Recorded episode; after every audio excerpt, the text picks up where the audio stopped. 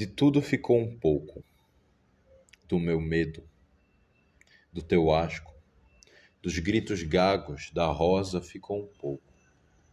Ficou um pouco de luz, captada no chapéu. Nos olhos do rufião, de ternura ficou um pouco, muito pouco. Pouco ficou deste pó de que teus brancos sapatos se cobriu. Ficaram poucas roupas, poucos véus rotos, pouco, pouco, muito pouco. Mas de tudo fica um pouco. Da ponte bombardeada, de duas folhas de grama, do maço vazio de cigarros ficou um pouco. Pois de tudo fica um pouco. Fica um pouco de teu queixo no queixo da tua filha. De teu áspero silêncio, um pouco ficou um pouco nos muros zangados, nas folhas mudas que sobem. Ficou um pouco de tudo nos pires de porcelana. Dragão partido, flor branca. Ficou um pouco de ruga na vossa testa. Retrato. Se de tudo fica um pouco, mas por que não ficaria um pouco de mim? No trem que leva ao norte, no barco, nos anúncios de jornal, um pouco de mim em Londres, um pouco de mim em Algures, na consoante, no poço, um pouco de mim fica oscilando na embocadura dos rios, e os peixes não o evitam. Um pouco não está nos livros. De tudo fica um pouco, não muito. De uma torneira pinga esta gota absurda, meio sal e meio álcool.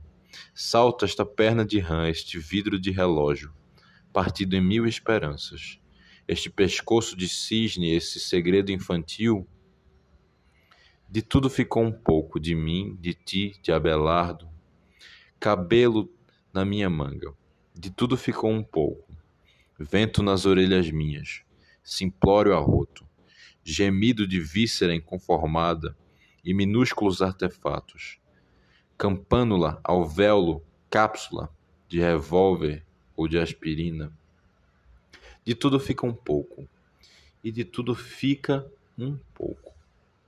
Ó, oh, abre os vidros de loção e abafa um insuportável mau cheiro da memória. Mas de tudo terrível fica um pouco.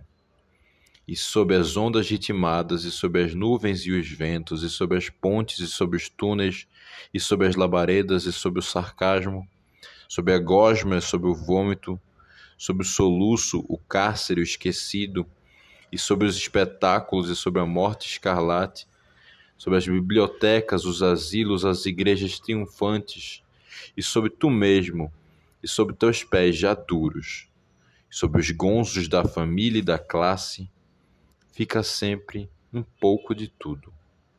Às vezes um botão, às vezes um rato.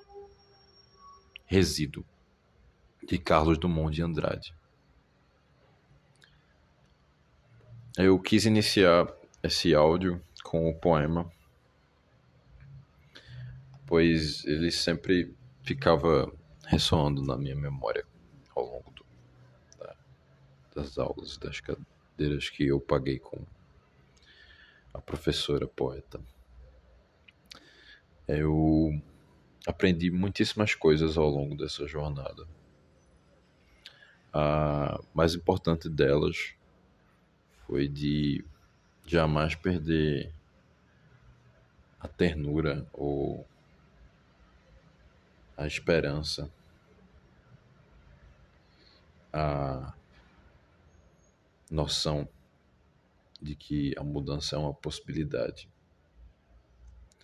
Com Eduardo Gianetti, eu aprendi a lidar um pouco com a falta de felicidade ou a ideia errônea que eu tinha de felicidade. Aprendi que o iluminismo e o progresso e o microplástico estavam todos misturados no cotidiano, no outdoor da propaganda contra a Coca-Cola,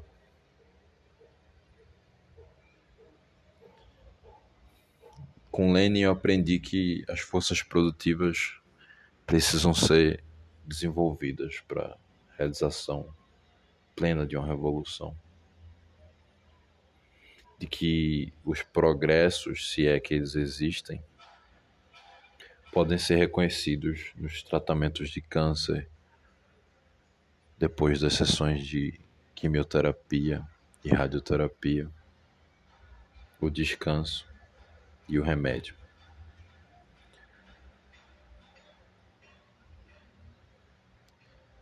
Reaprendi que se pode muito bem ensinar usando a mais bruta ciência e as produções culturais do nosso tempo.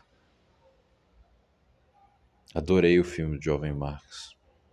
Foi um acalanto em momentos difíceis. As dificuldades, sobretudo, vieram da minha incapacidade em manter uma atenção por muito tempo, sobretudo no mundo digital. O esgotamento emocional também foi um fator decisivo para que eu deixasse de lado a necessidade de compartilhar os momentos e aprendizados com os colegas, para além dos colegas do meu grupo. Um, uma sensação generalizada de desperdício do tempo. O curta nuvem me ensinou que é possível e necessário catalisar todos esses sentimentos em uma potência criativa. A sagração da primavera me ensinou o verdadeiro poder da história cultural, de entender as produções culturais de um tempo como motores que reformulam as aspirações do povo. Maus me ensinou que os homens ainda se veem com máscaras de rato, incapazes de observar o próprio rosto no reflexo do espelho.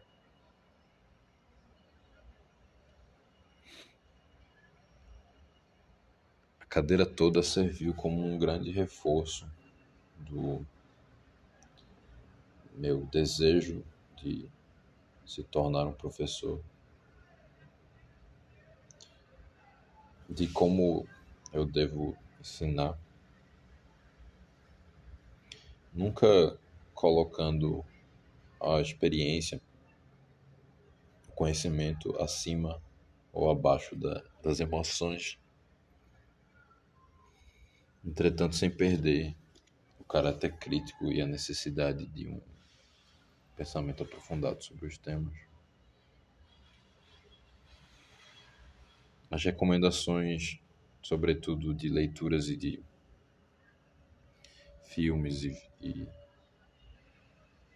poemas, músicas, é, foram de muito agrado.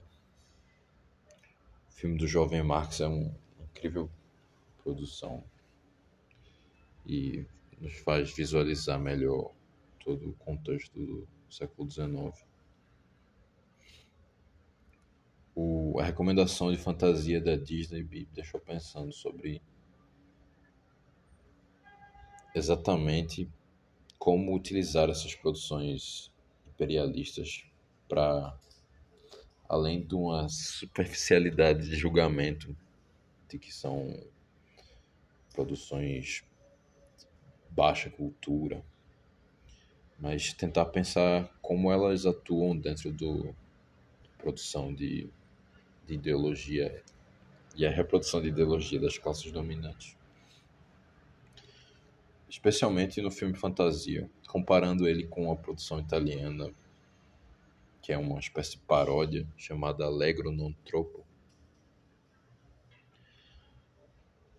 Podemos ver a exploração dos, dos artistas e animadores do cansaço e do esgotamento deles diante do trabalho. É um filme muito bom. Ele representa também toda a o escárnio que é feito com o público dessas mesmas produções cinematográficas.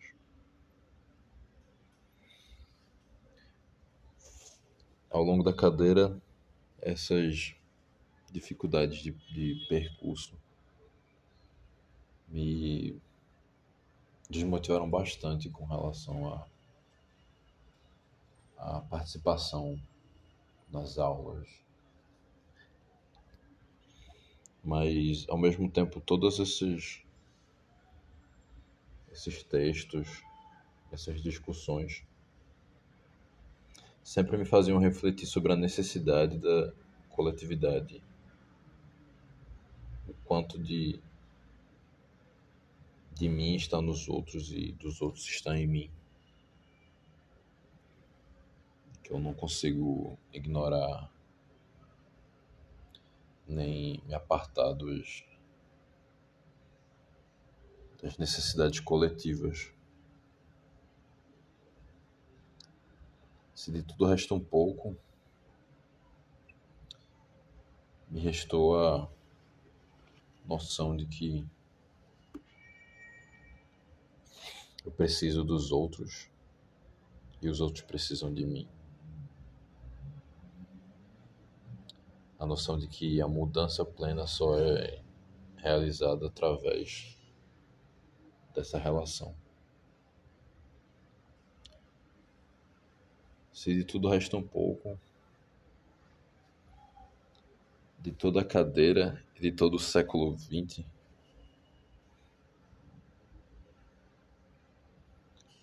me resta um impulso à mudança.